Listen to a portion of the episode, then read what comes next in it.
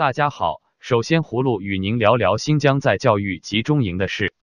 据路透社报道，新疆政府上周组织了为一小批外国记者对三个在教育集中营的参观。这三个营地分别位于维吾尔人口稠密的喀什、和田以及墨玉。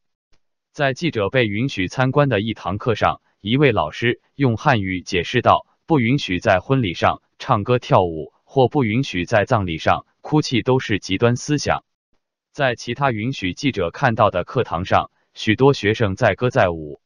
一些拘留营中的学生同意在官员的陪同下和记者简短说话。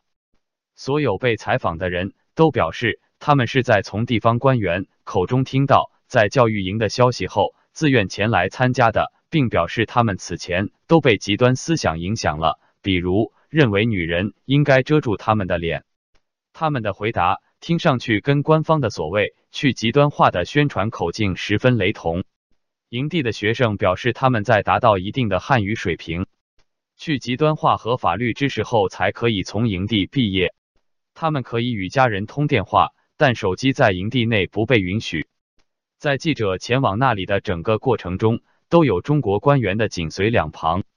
中国政府在新疆的在教育营问题上受到了来自活动人士、学者、外国政府和联合国人权专家的批评。去年八月，联合国人权理事会表示，他们收到可信的报告，这些营地拘留了超过一百万维吾尔人和其他少数群体。美国已表示，在考虑向陈全国和其他和在教育营有关联的中国官员和公司施加制裁。葫芦认为，新疆政府面临国际社会的压力，不得不进行一些表演去忽悠国家社会，但在资讯发达二十一世纪，其效果只可能是欲盖弥彰。中共和新疆政府应无条件关闭在教育集中营，释放维吾尔人。接着。葫芦与您说说中国人口增长率下降的事。联合国预测，到二零二五年时，中国全球人口最多国家这个宝座会让给印度；到二零三零年，中国人口会达十四点四一亿，到随后出现下降趋势。中国社会科学院人口与劳动经济研究所发布了《人口与劳动率皮书》，报告指出，中国人口会在十年后到达最高峰水平，之后出现负增长，到二零六五年。人口将减少到十二点四八亿，回到一九九六年的规模。报告指出，长期的人口衰退，尤其是伴随着不断加剧的老龄化，会带来不利的社会经济后果。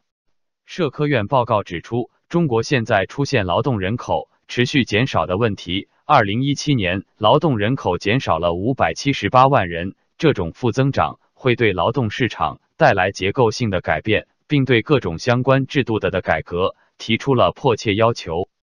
二零一五年，中国取消了一孩政策。起初，人口学家预测会带来新生人口高峰，但二零一七年中国全国出生人口比上一年减少六十三万，出生率下降百分之三点五，只有约一千七百二十三万人。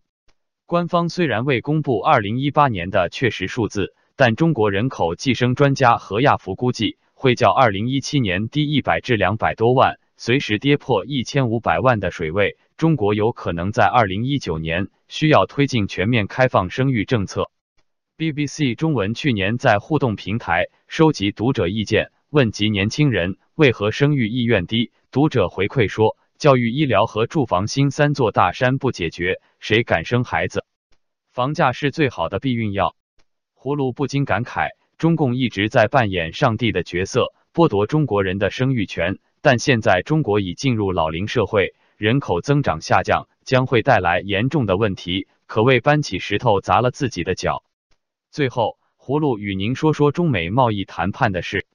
由美国副贸易代表格里什率领的美国贸易谈判代表团，一月六日星期天抵达北京。美中两国将从明天开始举行两天的副部长级的贸易谈判，寻求结束双方的贸易争端。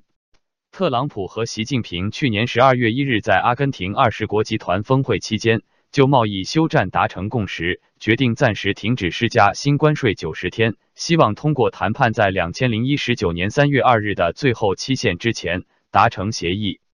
特朗普上星期表示，双方旨在达成贸易协议的谈判进展顺利。特朗普说：“我告诉你，现在中国经济表现不佳，这时我们处于非常有利的地位，我们的经济状况非常强劲。”他在白宫玫瑰园发表讲话时还说：“我认为我们将与中国达成协议。我真的认为他们想要达成协议。我认为他们不得不这么做。”胡卢认为，特朗普很想与中国达成贸易协议，以显示其能力，使其摆脱国内困境。但习近平的麻烦一点也不比他少，中美贸易谈判将是一个艰难的事。好了，葫芦今天就与您聊到这里，明天见。